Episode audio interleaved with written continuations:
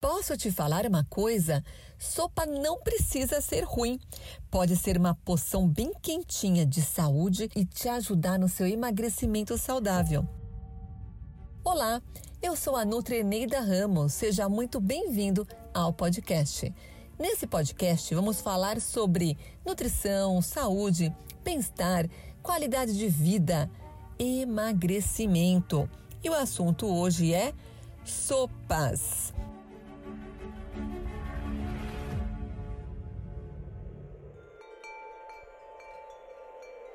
Tempo virou, não é mesmo? E que tal uma sopa bem quentinha? À noite cai muito bem. Até na hora do almoço, dependendo do gosto. Quando falo de sopas, me vem à mente uma velha história de um menino que estava com muita fome e bate à porta da casa de uma senhora que não costumava dar comida para ninguém. Bom, como era de se esperar, o menino pediu comida e a senhora disse que não tinha nada na casa dela. O garoto, que não era nada bobo, tirou do bolso uma pedra e falou que iria fazer uma sopa. Pediu para a senhora um caldeirão e água para ferver a sua pedra. Muito desconfiada e curiosa, a mulher correu para buscar o que o menino pedia. Bom, aos poucos o garoto vai pedindo outros ingredientes. Primeiro, uma pitada de sal e pimenta. Depois, um pouco de alho e cebola. Com jeitinho, consegue batata, cenoura e até um pouco de frango, resultando num belo e nutritivo prato de sopa de pedra. Essa história é um pouco conhecida, não sei se vocês já ouviram, mas não tem como, eu sempre lembro dessa história. E uma dúvida que muita gente me pergunta, afinal, o que, que é melhor? Sopa em pedaço ou sopa creme? Quando a gente fala de emagrecimento, eu sempre oriento a sopa em pedaço, que quando a gente está mastigando, a gente está trabalhando a saúde bucal músculos, articulações, além de favorecer a saciedade e o controle do peso. Bom, agora, se você for optar por uma sopa mais creme, eu oriento salpicar um pouco de verduras nessa sopa. Bom, eu vou destacar para vocês alguns ingredientes para temperar e deixar a sua sopa bem gostosa. Alho e cebola não pode faltar porque além de deixar mais gostosa a sua sopa, vai ajudar na imunidade. Você pode colocar também o alho poró e aipos cortados, cebolinha, salsinha, até em cima para decorar a sua sopa, tominho, orégano fresco. Você pode colocar também, dependendo, dependendo até do paladar, né?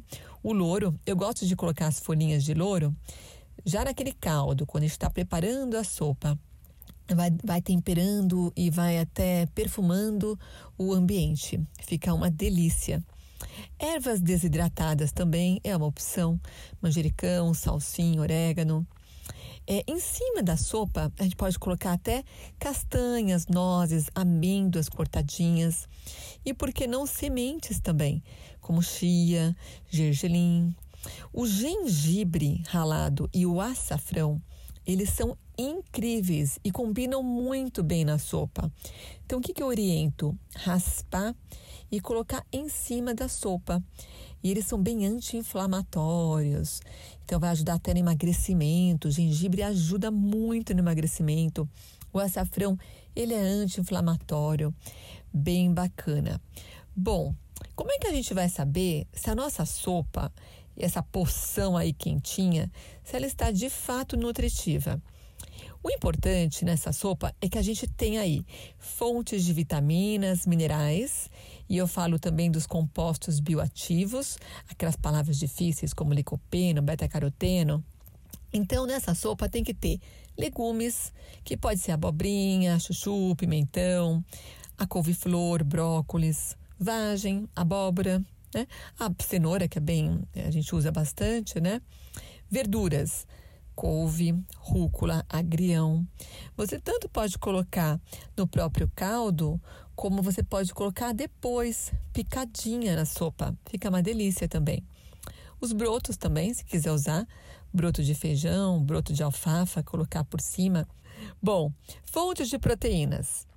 Pode ser o frango, a carne, o músculo, no caso, ovos também. Pode até cozinhar na sopa um ovinho ou colocar picadinho depois em cima. É, leguminosas como feijões, o feijão branco, grão de bico, a ervilha, lentilha são boas opções de proteínas vegetais. Então, para quem é vegano, é uma ótima e excelente alternativa. E as fontes de carboidrato? A batata, que eu acho que é o ingrediente mais comum nas sopas de maneira geral, mandioquinha, o inhame, cará, mandioca. Pode ter o macarrãozinho, né? Que é aquele macarrão fininho, pode ser o, o bifum, que é macarrão de arroz, o macarrão sopa mesmo, um capelete. É, e pode ser também os cereais, como a quinoa, pode ser aveia. E inclusive a aveia é um bom carboidrato porque tem fibras, é bem legal. Agora, quando o assunto é emagrecimento, qual que é a dica? Não colocar vários alimentos do grupo aí de carboidratos. Batata, macarrão, por exemplo. Colocar cenoura, batata, macarrão. O ideal é se colocar a cenoura ou colocar a batata. Não vai colocar mandioquinha, não vai colocar o arroz, porque pode ser um excesso de carboidrato e pode te prejudicar se você pensa aí em perder peso. E a fonte de gordura melhor?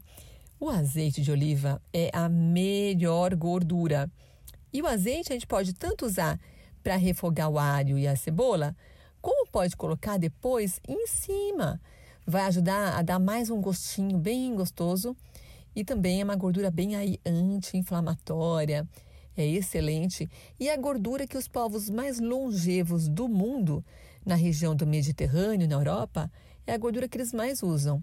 Então, um azeitinho em cima da sopa cai super bem. E as verduras? Nessa época mais fria, as pessoas fogem de salada, não é mesmo?